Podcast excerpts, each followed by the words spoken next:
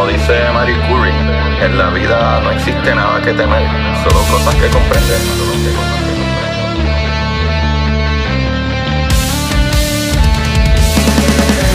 Recuerden correr y buscar la manera de aprender que más le divierta.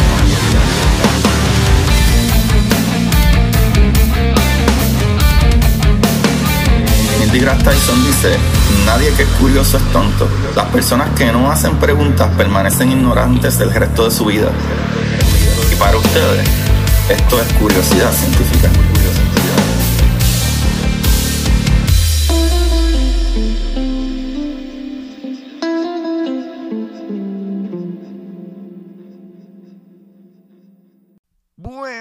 De Curiosidad Científica. Les habla su host Agustín Valenzuela. Bienvenido a otro capítulo más de su programa de curiosidad. Sí, señor.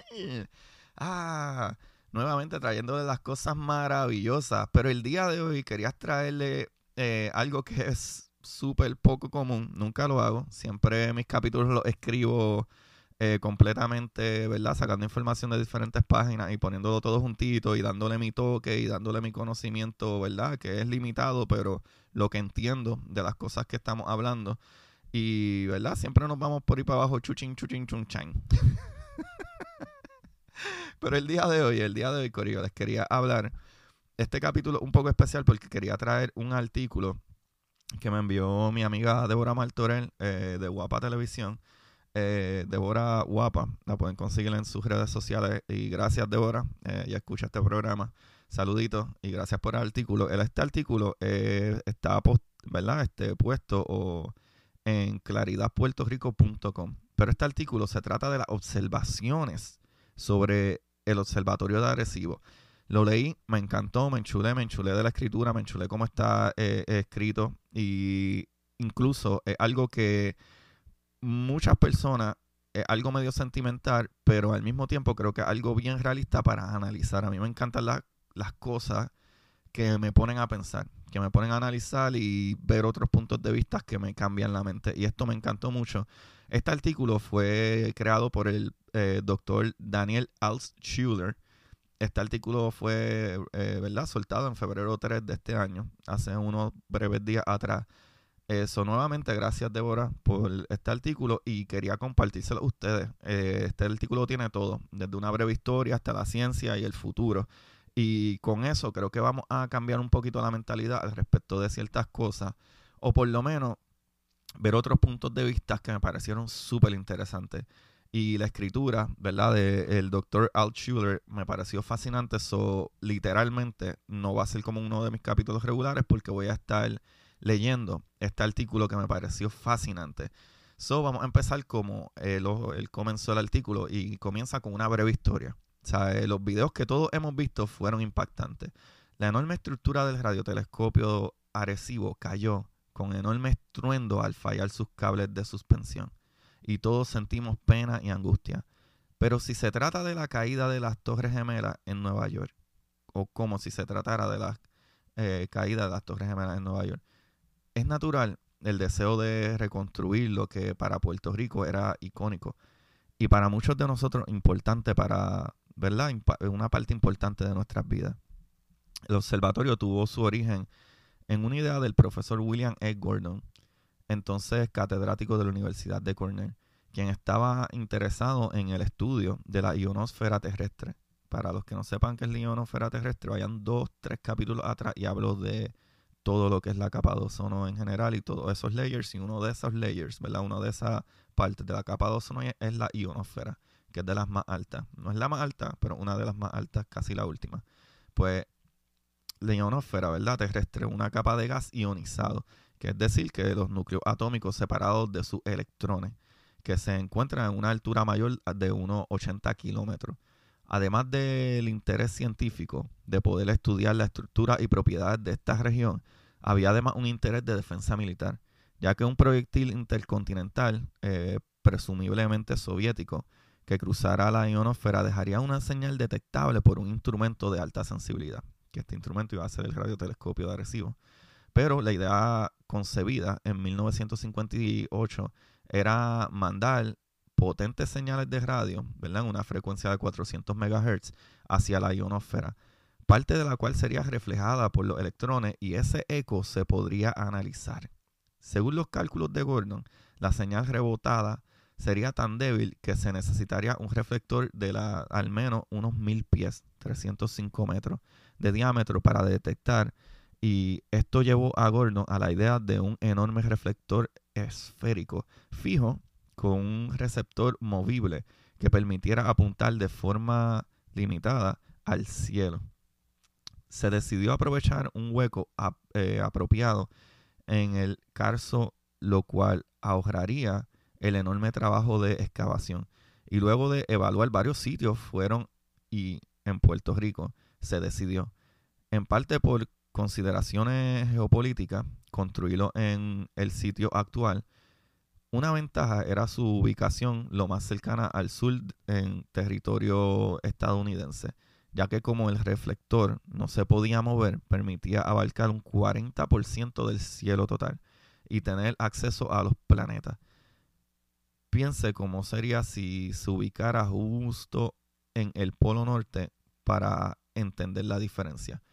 Gordon y sus colaboradores obtuvieron los fondos necesarios de ARPA, Advanced Research Projects Agency, y sé que contrató a la Universidad de Cornell para administrar el proyecto. La construcción se inició en el verano de 1960 y tres años más tarde el Observatorio Ionosférico de Arecibo, AIO por su sigla, comenzaba su trabajo bajo la dirección de Gordon inaugurado el 1 de noviembre de 1963. Además de estudios ionosféricos, permitía, mediante el radar, eh, estudiar la Luna y algunos planetas cercanos. De hecho, uno de los primeros logros astronómicos fue la determinación en 1967 del periodo de rotación del planeta Mercurio, que en vez de 88 días como se pensaba, resultó ser 59. En 1969 el observatorio pasó a manos del National Science Foundation, NSF, convirtiéndose el observatorio ¿verdad? ionosférico de Arecibo en National Astronomy and Ionosphere Center en 1971, ya que dejó de ser de interés militar. Quienes planearon y construyeron el instrumento no podían haber previsto su excelente carrera científica. El instrumento pasó por dos mejoras sustanciales, además del constante trabajo de mejorar en computadora o computación, control y electrónica.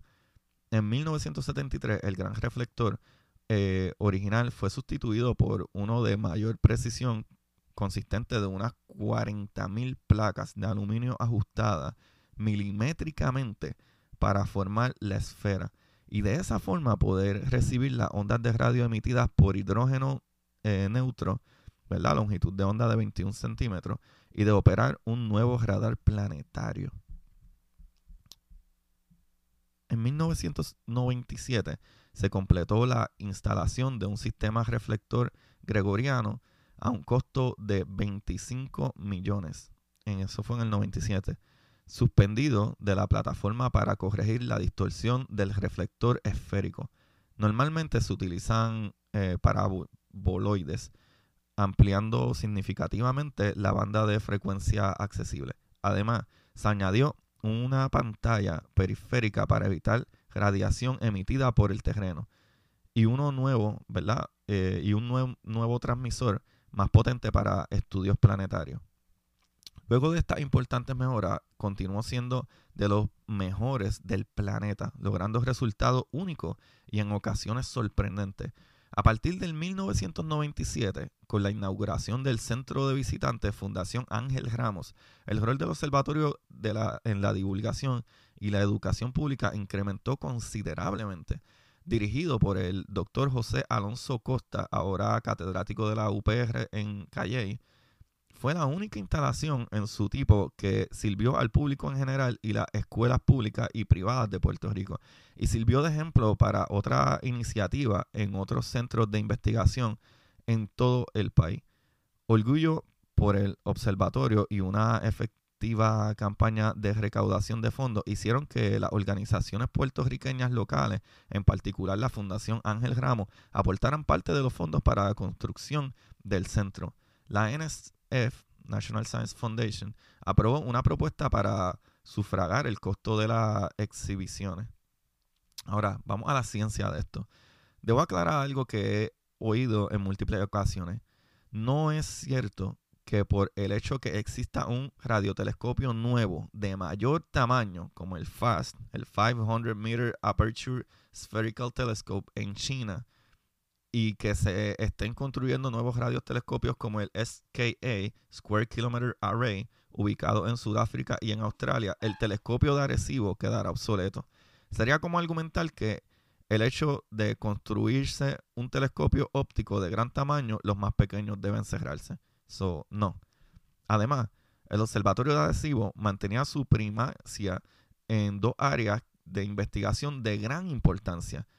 Estudios atmosféricos para los cuales recientemente se instaló un nuevo transmisor y los estudios de radar planetario, particularmente la caracterización y determinación de las órbitas de los objetos astronómicos que se acercan a la Tierra, conocidos como NEO o NIO, y que son potencialmente peligrosos a la humanidad.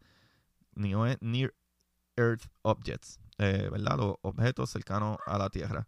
Nada más por esto último, ¿verdad? Eh, cerrar el observatorio tendría consecuencias dramáticas. Pero ya eh, no se trata de cerrar, sino sí o no. El colapso probablemente causado por una combinación de factores negativos naturales y humanos selló su suerte, ¿verdad? Que fue el huracán María y los terremotos, la reducción de presupuesto por parte del NSF y la falta de memoria institucional en los cambios administrativos determinó su destino. Me consta, ¿verdad? Dice el que escribió este artículo, que los nuevos administradores nunca consultaron con las personas que conocían el instrumento como la palma de su mano para comprender la importancia de ciertos componentes críticos. Me refiero al ingeniero José Nicolás Maldonado, quien fue el director de mantenimiento por casi 40 años, siempre enfatizaba, aquí lo importante son los cables. La lista de logros científicos es larga y en varios aspectos, especialmente por su enorme sensibilidad, el radiotelescopio era insuperable. Factor importante para estudiar objetos lejanos o de baja emisión como los pulsares, estrellas de neutrones en rotación. Eso es un pulsar.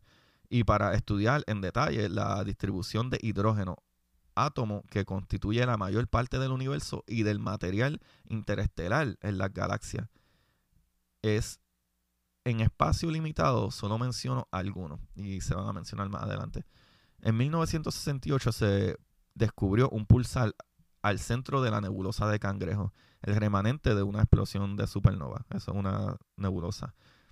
Eh, bueno, una nebulosa planetaria, pero esta nebulosa planetaria se llama nebulosa de Cangrejo. se descubrió un pulsar en el centro de esta nebulosa de Cangrejo, que es una nebulosa planetaria, que es una estrella después que explota. Pues, pues, en 1968 se descubrió este pulsar que giraba a la increíble velocidad de 33 milisegundos, unas 30 revoluciones por segundo. El estudio detallado de, de un pulsar binario, ¿verdad? Dos objetos en órbitas mutuas, en 1974 permitió que los investigadores Russell Halsey y Joseph Taylor pudieran confirmar una de las predicciones de la teoría gravitacional de Einstein, ondas gravitacionales, lo cual lo llevó a obtener el Premio Nobel de Física para 1993. En 1992 se descubrió el primer sistema de planetas extrasolares en órbita alrededor de un pulsar. Planetas extrasolares son eh, exoplanetas, planetas fuera de nuestro sistema solar. Arecibo participó en un ambicioso proyecto NanoGrav, para detectar ondas gravitacionales midiendo con alta precisión decenas de nanosegundos el tiempo de llegada de los pulsos de unos 80 pulsares de milisegundos.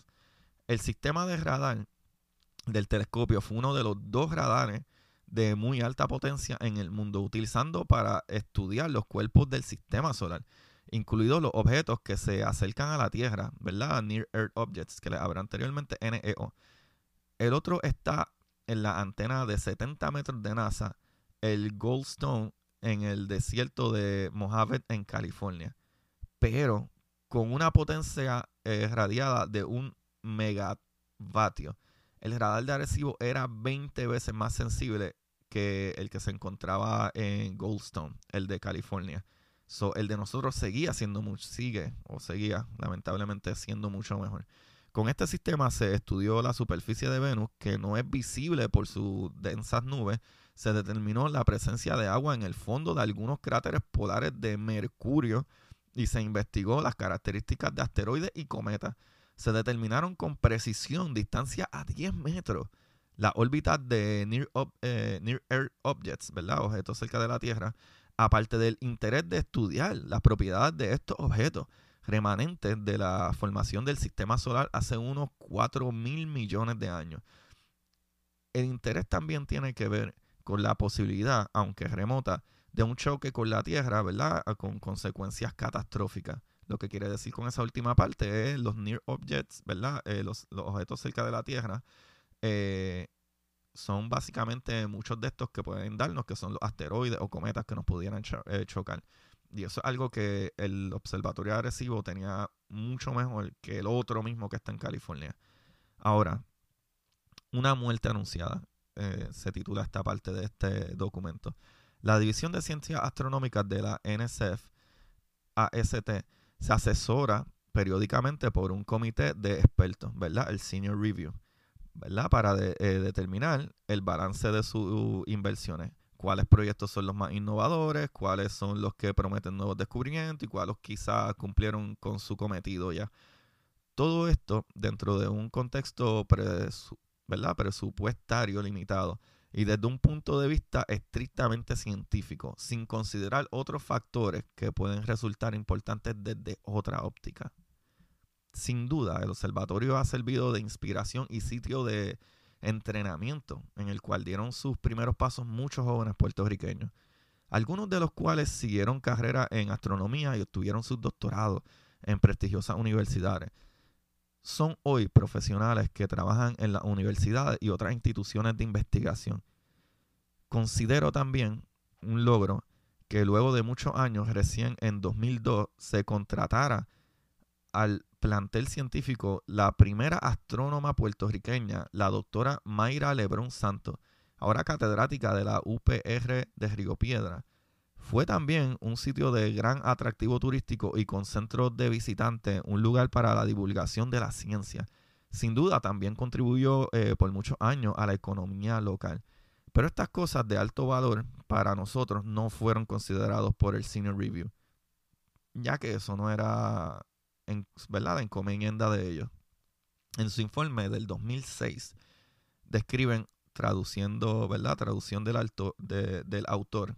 Eh, aquí en este artículo que estoy leyendo, el que escribe el artículo está poniendo un quote o, ¿verdad? Lo que escribió el Senior Review. Y el Senior Review en el 2006 dijo esto. Estas son sus palabras. El Senior Review recomienda una disminución en el apoyo del AST para Arecibo a 8 millones más los 2 millones de la División de Ciencia Atmosférica durante los próximos tres años. A partir de entonces, el Senior Review recomienda que NAIC planee cerrar Arecibo o operarlo con un presupuesto de AST mucho menor.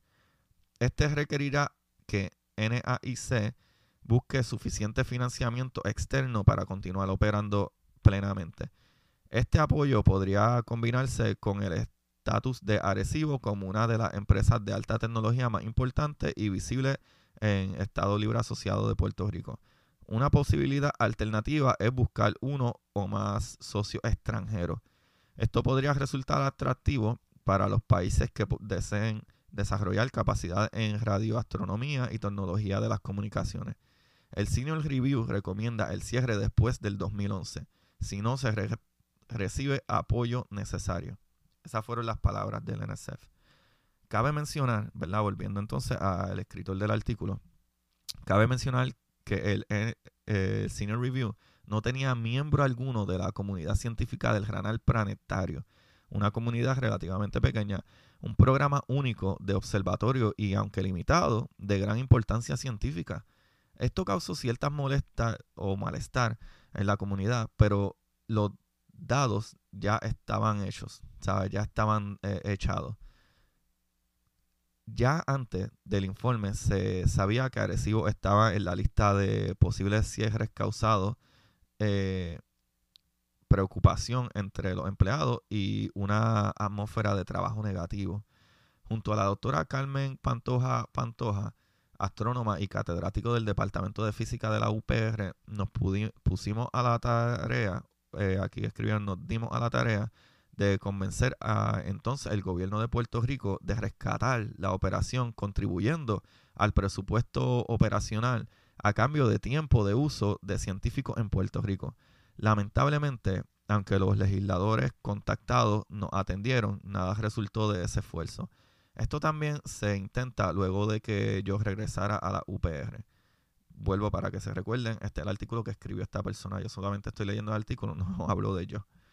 Por ley de NSF, National Science Foundation, debía realizar visita eh, en torno al posible cierre del observatorio. Asistí a la que se realizó en Arecibo, en el pueblo de Arecibo, el 6 de julio de 2017 los presentes expusieron varias defensas para evitar el cierre, la importancia del observatorio para la comunidad puertorriqueña, el hecho de que se trataba de un sitio inscrito en el Registro Nacional de Sitios Históricos y su valor científico, de poco Silvio. Recuerdo que uno de los representantes del National Science Foundation prometió que contrataría a un artista puertorriqueño para pintar un mural del observatorio en el sitio luego del cierre comenté públicamente que consideraba eso un insulto. Luego de María vino Trump y nos tiró rollos de papel en toalla. ¿Qué les pasa? Nuevamente, eso es lo que escribió el que escribió el artículo. Ahora vamos a algo que para mí terminó de impresionarme de este artículo. Y fue cuando él llegó a la parte del el futuro. Nuevamente todo esto yo leyendo este artículo en particular. Ya no se trata de reconstruir el telescopio. De igual manera que no se reconstruye una casa destruida por un terremoto. Hay que comenzar de cero. Por más que queda una infraestructura y parte del reflector que también sufrió daño al caer la estructura, hay varios grupos de interesados, eh, pasados y presentes usuarios del telescopio y personas que lamentan la pérdida de tan insigne y majestuoso aparato. Me incluyo. Ya se han producido nuevas ideas conceptuales de lo que podría ser Arecibo 2.0. Una consiste en un arreglo de unos mil pequeños telescopios montados en un plano movible que superaría las especificaciones del difunto telescopio. Otra idea, quizás más práctica, pero muy limitada, es la de reconstruir el reflector y colgar receptores de algunos cables. Pero una cosa son los sueños y sentimientos y otra son los razonamientos y este es el mío. Aquí el autor de este artículo dice todos sus pensamientos, el cual creo que es la parte más importante de este artículo que le estoy leyendo y es lo que a mí me puso a pensar un montón y creo que les va a encantar. Por más que lamentemos la pérdida y que emocionalmente quisiéramos recuperar lo perdido. Por más que muchos pasamos parte de nuestras vidas ligado al telescopio, un telescopio de la magnitud de lo que fue el de Arecibo, por cierto, nuevo y mejorado, debe tener ante todo una justificación científica. El problema es que algo si no se compra en Walmart, o sea, algo así no se compra en Walmart, si se construye competiciones en Internet como si fuera una campaña, ni se construye competiciones en internet como si fuera una campaña para atraer el concurso de mi universo. En todo caso, mis tierras. A Puerto Rico por petición ciudadana, en otras cosas. Luego de su justificación, se necesita ir de la idea conceptual a un diseño detallado, preparado por expertos y apoyado por algunas instituciones que tengan la capacidad de hacerlo, lo cual implica varios años de trabajo por un equipo dedicado a ello. Luego es necesario el apoyo de la comunidad científica y la obtención de fondos para la construcción, cientos de millones, y la operación decenas de millones al año. No es solo la construcción de cientos de millones, sino decenas, por lo menos 20, 30, 40 millones para seguir manteniendo año tras año. Otro aspecto científico consiste en establecer el sitio geográfico ideal para que el instrumento pueda cumplir con su cometido. Algo que se ha hecho con todos los nuevos instrumentos astronómicos ubicados desde Hawái a los Andes chilenos, pasando por Sudáfrica, de inicio a final, pueden pasar más de 10 años, sospecho que Gordon no habría escogido Puerto Rico para su proyecto si fuera hoy en vez de 1960. Las condiciones ya no son las mismas, especialmente relacionadas a la creciente interferencia electromagnética que ya era un problema para el observatorio hace años. Los requisitos ambientales también han cambiado. El contenido de vapor de agua atmosférico interfiere con estudios a más altas frecuencias de radio, algo que implica otra limitación. Ni que hablar de terremotos y huracanes, también incluido ahí como problemas.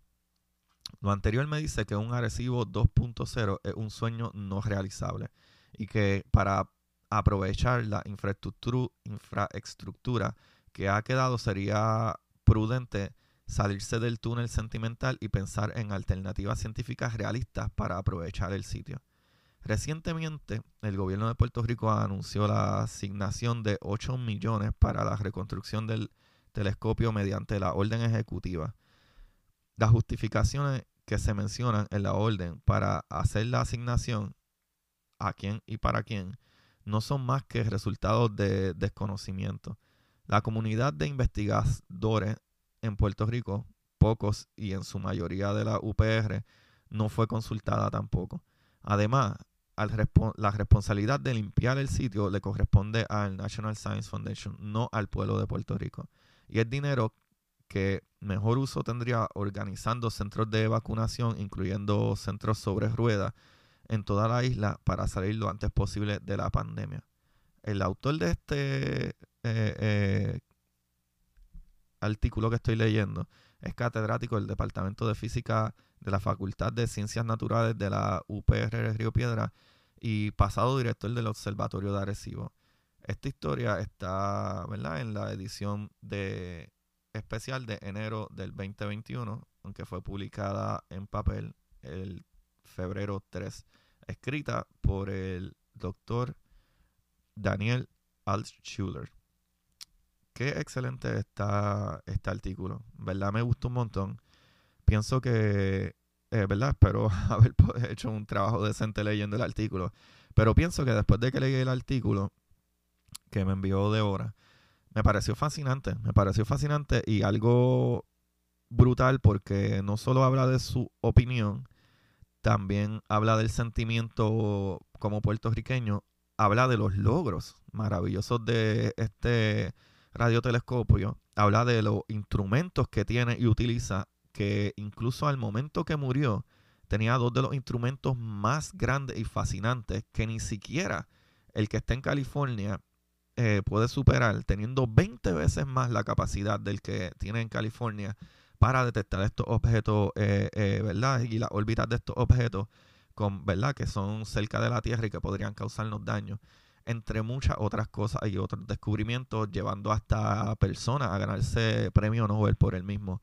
So, este artículo me gustó un montón por la información, ¿verdad? Histórica y la opinión que me pareció fascinante y me pone a pensar.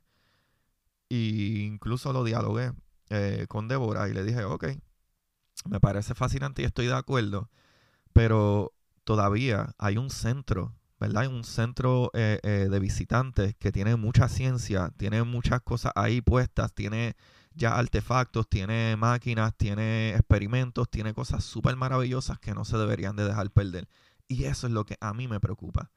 Incluso si se van a utilizar o asignar 8 millones de dólares para el radiotelescopio, todavía pienso, a diferencia del doctor que escribió el artículo, todavía pienso que sí se deberían de asignar pero para elaborar mejores eh, equipos y traer más materiales para, ¿verdad? Los niños y aficionados científicos a, ¿verdad? A ese centro de visita y centro de información científica y divulgación científica tan maravilloso que hay en Arecibo, aunque ya no existe el radar.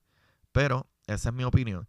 Díganme ustedes qué piensan después de escuchar este artículo y qué opinan de qué se debería de hacer, porque el edificio, ¿verdad? El edificio donde la gente va y los niños entraban y tú juegas con las cámaras y tú juegas con piedras y tú juegas con rockets y tú ves la, estructura del cuarto y te enseñan la, la, información, cómo funciona, te enseñan las gráficas. Yo estuve ahí, he estado ahí más de siete veces y es súper entretenido, súper fascinante. Yo lo que espero es que, aunque el radiotelescopio de Arecibo no esté funcionando, que el centro de visita y el centro científico y de divulgación que está ahí no cierre y se le dé cariño para que por lo menos hay un lugar donde nuestros niños puedan ir y disfrutar de la ciencia y aprender y abrir sus ojos a esto. Y creo que eso es súper importante. So, por un lado hay que ser realista de que podemos participar, como él mismo lo dijo, que hoy en día el doctor Gordon a lo mejor no hubiese escogido a viendo otras opciones que tienen. En aquel momento era una buena idea, en este momento a lo mejor no. Pero la localización y la estructura La estructura donde están las oficinas todavía está vigente. So, creo que eso se debería de trabajar. Corillo, nuevamente, aquí me tienen su host Agustín Valenzuela. Escríbanme y búsquenme en Curiosidad Científica Podcast en Instagram y donde ustedes quieran. También este, pueden conseguirme en Amazon, en mi libro Curiosidad Científica, El Universo en Arroz con Habichuela. Y en Twitter como Curiosidad CITFK Científica. Curiosidad CITFK TFK científica. Eh, nada, me escriben, me pueden enviar mensajes, me pueden escribir por Facebook, eh, Agustín Valenzuela, me pueden encontrar ahí también. Eh, y gracias a, todos los Anchor Listener Support, los quiero un montón, gracias por el apoyo y ustedes también pueden apoyar este podcast, tanto comprando mi libro en Amazon como también yendo a, a, Anchor Listener Support desde 99 centavos al mes o simple y sencillamente compartiendo este capítulo, dejándoselo saber a sus amistades y dándole un rating. Gracias, gracias, gracias Corillo, muchas gracias y recuerden como siempre buscar la manera de aprender que más le divierta, chequeamos. y para ustedes, esto es curiosidad científica. Curiosidad científica.